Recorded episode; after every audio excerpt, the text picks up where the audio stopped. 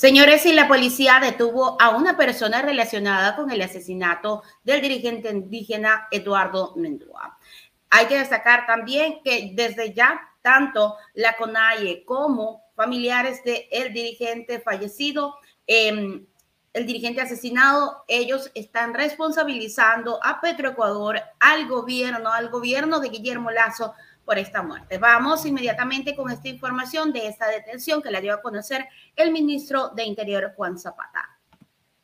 De Interior, Juan Zapata precisó que durante la madrugada de este lunes fueron efectuados cuatro allanamientos y se incautaron cuatro escopetas. La Policía Nacional, como resultado de cuatro allanamientos, logró la detención de una persona que estaría presuntamente vinculado al asesinato del dirigente indígena Eduardo Mendúa. El hecho se registró el día domingo. En una rueda de prensa, el ministro del Interior, Juan Zapata, puntualizó que la Policía Nacional activó todos los mecanismos para esclarecer el hecho y precisó que la investigación está siendo dirigida por el personal de la Fiscalía. Zapata precisó que el hecho, el hecho se registró el domingo 26 de febrero cerca de las 6 de la tarde en Lago Agrio. Según un familiar cercano del dirigente, habría recibido amenazas de otros dirigentes de la zona por discrepancia interna. Esto se ratifica con cinco versiones dadas en la Fiscalía del Estado. También se habrían provocado incidentes anteriores en la comunidad. Eh, una vez que se conoció este hecho, se dispuso inmediatamente la movilización de equipos de investigación y de DINASET desde Quito hacia la zona de conflicto. El personal de criminalística está procesando los indicios. Se realizó el análisis de la ruta por donde los victimarios aparentemente habrían llegado y salido luego de cometer el hecho violento, todo esto con el fin de poder identificar a las personas. Dentro de las investigaciones realizadas se identificó la canoa en la que se movilizaron los presuntos causantes de este hecho violento.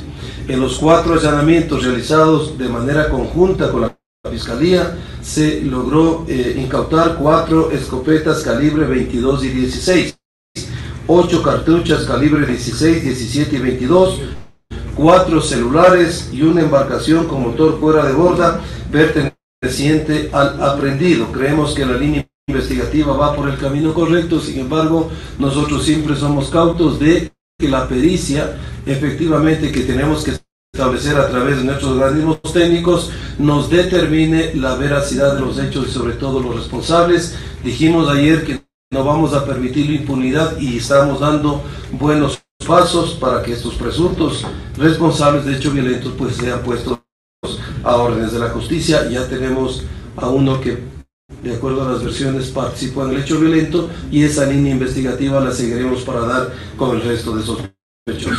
Ayer, 26 de febrero, cerca de las 17 horas con 52 minutos en Lago Agrio, en la comunidad Copán, orillas del río Aguarico.